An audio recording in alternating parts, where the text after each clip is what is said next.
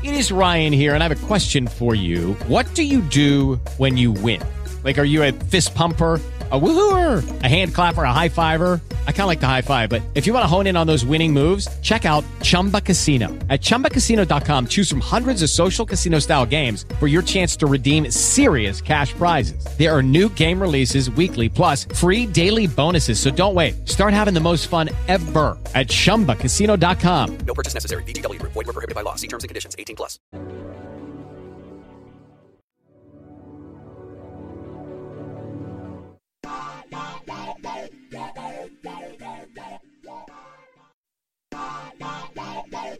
Bienvenidos a Tu Brújula Financiera, un espacio financiero para fortalecer nuestra capacidad de obtener, invertir y administrar nuestro capital de la mejor manera posible. Mi nombre es Ivana Sandoval y mi compromiso es que juntos podamos construir las bases disciplinarias y habituales para la mejora de nuestra calidad de vida, alcanzando nuestra libertad y estabilidad financiera. Arrancamos. Hola a todos, espero estén muy bien. Me da muchísimo gusto tenerlos una vez más en este programa Brújula Financiera. Y para arrancar nuestro tema del día de hoy, eh, vamos a hablar acerca de portafolios de inversión. Y eh, bueno, este es un tema, la verdad, muy, muy sonado en este momento, como ya hemos dicho en, conversaciones pasadas. Eh, el tema de los activos, el tema de inversiones está, vamos a decirlo, como un boom ahorita. Entonces, una parte sumamente importante al momento de invertir es, o más bien son los portafolios de inversión. Entonces, para poder empezar con este tema y para poder irnos directamente a lo que queremos ver, eh, vamos a hablar acerca de cartera de inversiones, el conjunto de activos y más que nada inversión financiera, ¿de acuerdo? En cuanto hablemos de portafolios de inversión. Entonces, primero empecemos con la definición de portafolio. A esto se le conoce como una cartera de inversiones o serie de inversiones eh, que tienen un conjunto de activos financieros que están a propiedad de algún inversionista, ¿de acuerdo? Entonces vamos a decir lo que este portafolio es un paquete. Es un paquete que puede tener tanto acciones como bonos, monedas, fondos, ETFs, eh, bienes raíces, etcétera, ¿no? En general, activos financieros, ¿de acuerdo?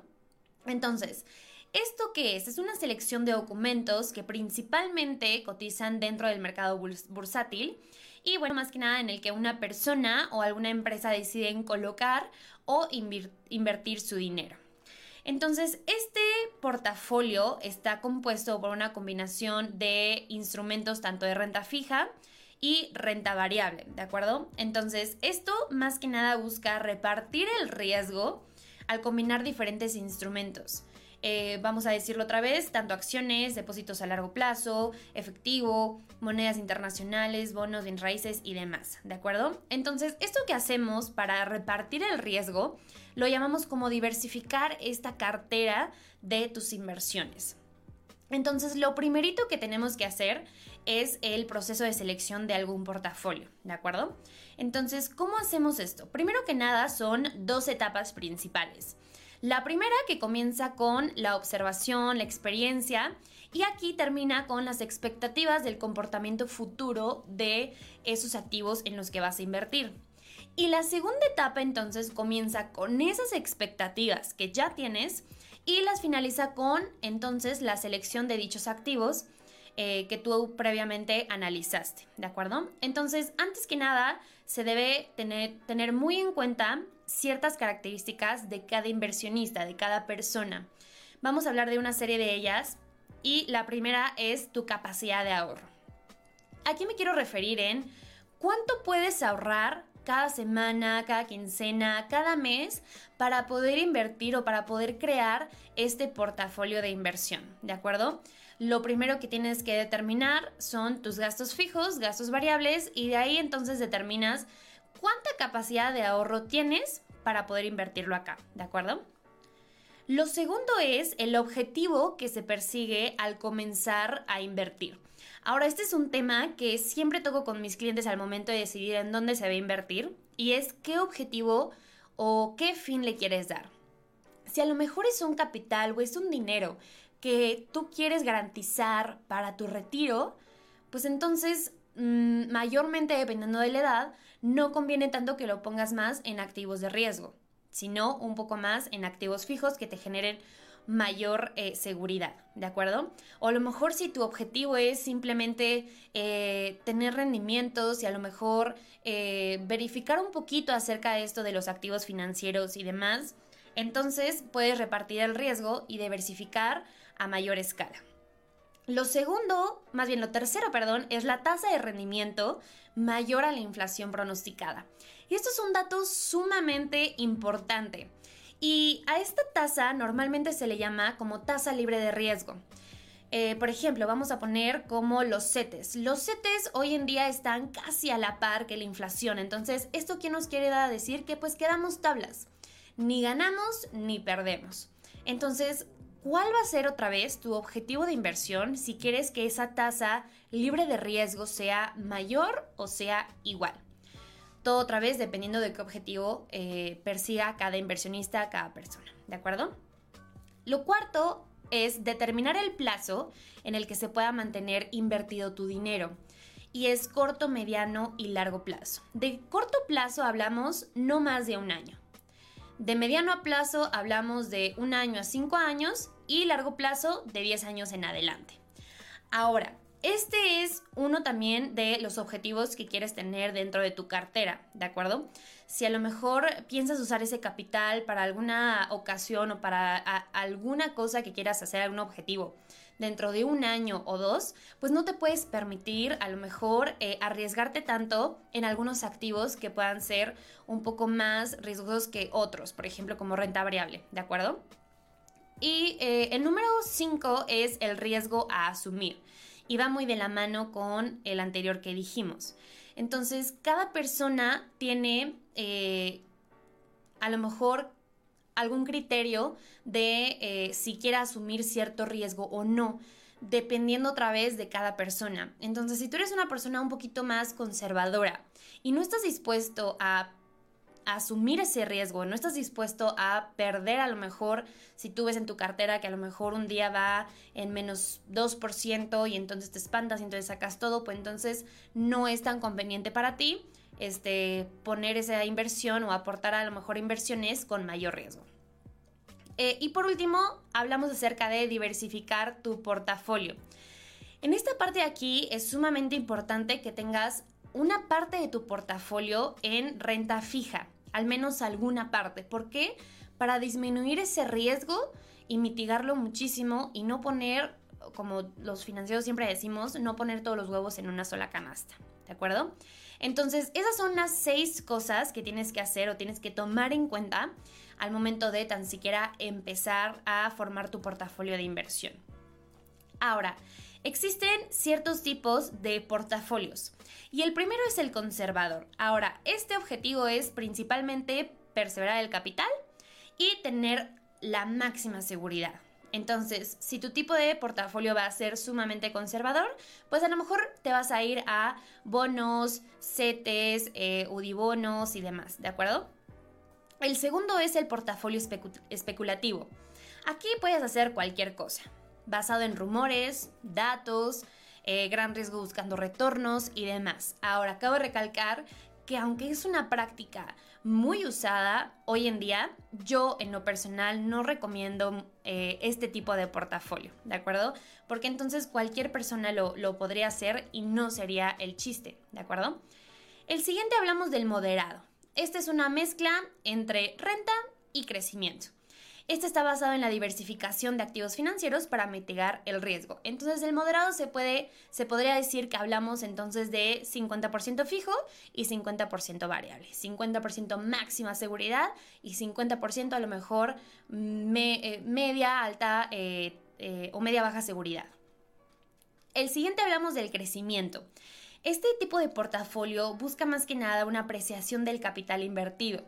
Eh, y más que nada con mayor ponderación hacia las acciones y con los fondos. Entonces, vamos a decir que este tipo de portafolio a lo mejor pone un 20% en renta fija y otro, eh, el, otro 80% en renta variable. ¿De acuerdo? Y como muy bien lo, acabamos de decir, tanto acciones como ETFs, eh, a lo mejor fibras y demás. Y el último tipo de portafolio, entonces hablamos de un crecimiento agresivo. Y entonces aquí es 100% renta variable, 100% acciones, 100% eh, índices, 100%, etcétera. ¿De acuerdo? Y este selecciona acciones de pequeña y mediana capitalización y al tener o al escoger este tipo de portafolios asume una gran volatilidad. ¿De acuerdo?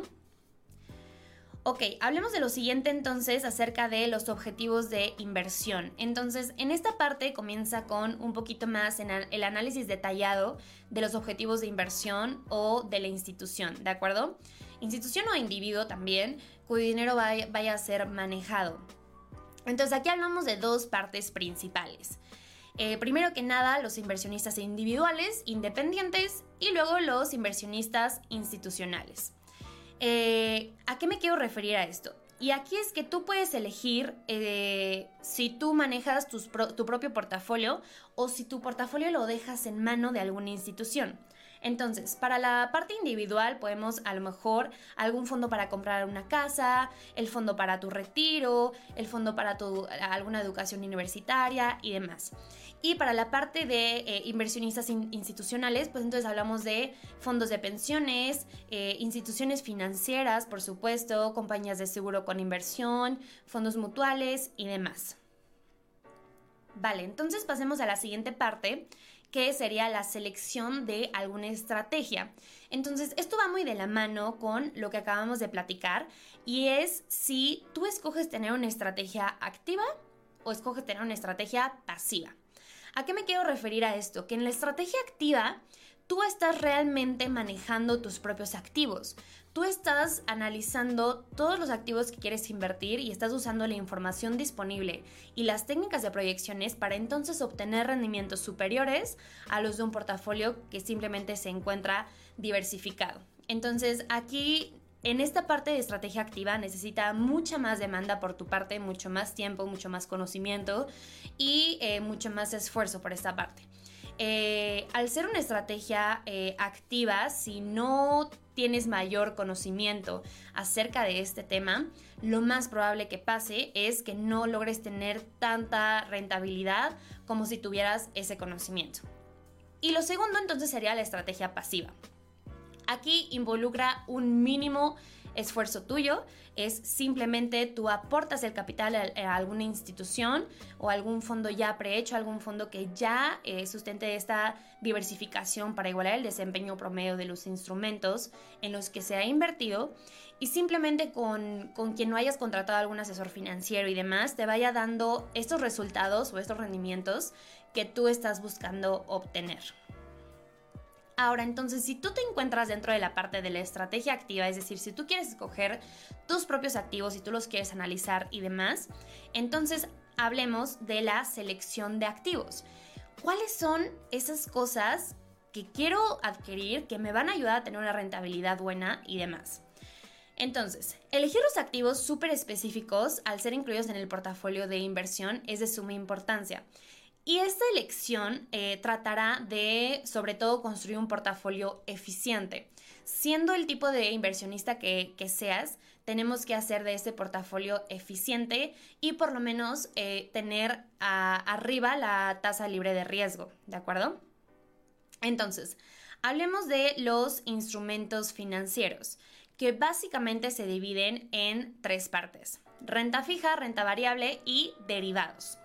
En, las partes anteriores hablamos de renta fija y renta variable, cómo se pueden dividir entre bonos, este, todo ese tipo de deuda, ¿de acuerdo? Y la parte de renta variable hablamos entonces de pues acciones, ETFs y lo demás que platicamos.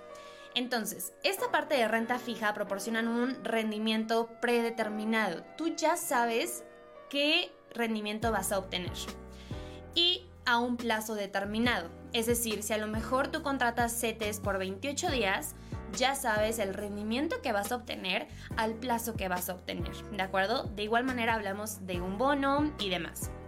Con renta variable, como su nombre lo dice, este da un rendimiento variable. A lo mejor un día puedes tener eh, a lo mejor un punto 2%, eh, a lo mejor el mes podrás salir con 2%, a lo mejor el siguiente puede cambiar más, menos y demás, ¿de acuerdo?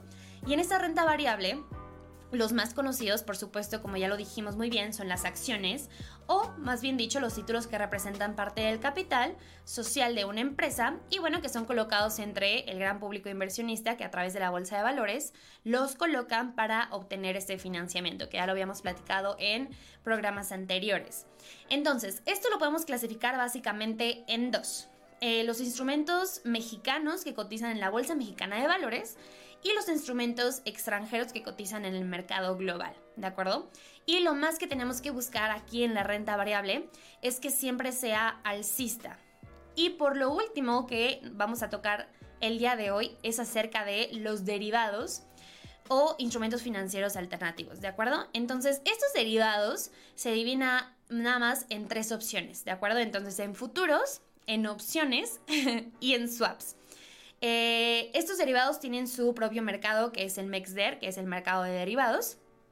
Y eh, bueno, para hablarles un poquito de los derivados, en sí es algo mucho más complejo que las acciones o que renta fija y renta variable y es mucho más avanzado inclusive en, el tema financiero, en el área financiera, por lo que las personas que operan eh, con ellos necesitan de muchísima especialización para poder operarlos y sobre todo para poder generar eh, buen, buena rentabilidad, ¿de acuerdo? Entonces, para entonces hablar o concluir con el tema del día de hoy de los portafolios de inversión, lo más importante que tienes que hacer es el proceso de selección de tu portafolio. Tener muy bien en cuenta cuáles son esas características que son tuyas de, inversión, las características de, de cada inversionista y sobre todo qué tipo de portafolio vas a empezar. Aquí para concluir mi recomendación es que empieces con un portafolio eh, conservador, que armes este portafolio que sea a lo mejor 80% renta fija y 20% renta variable, o a lo mejor 50 y 50, y ahí tú vas, dependiendo de cómo eh, están dando los resultados, pues entonces ya te vas adentrando un poquito más a lo que es renta variable, ¿de acuerdo? Ahora, que si tú eres una persona que dice, Ivana, ¿sabes qué? Yo no quiero estar al pendiente de mis activos, yo no quiero estar buscando información, yo no quiero hacer el análisis ni nada por el estilo, pues entonces acércate a alguna institución que te pueda dar algún portafolio de inversión que ya esté diversificado y que te permita tener la rentabilidad que tú estás buscando, ¿de acuerdo? Para que tú hagas tus propias cosas de manera personal y al mismo tiempo tengas ese portafolio que esté totalmente fuera de tus actividades diarias. Entonces, sin más por el momento, los dejo. Me dio muchísimo gusto estar otra vez aquí con ustedes y nos vemos a la próxima.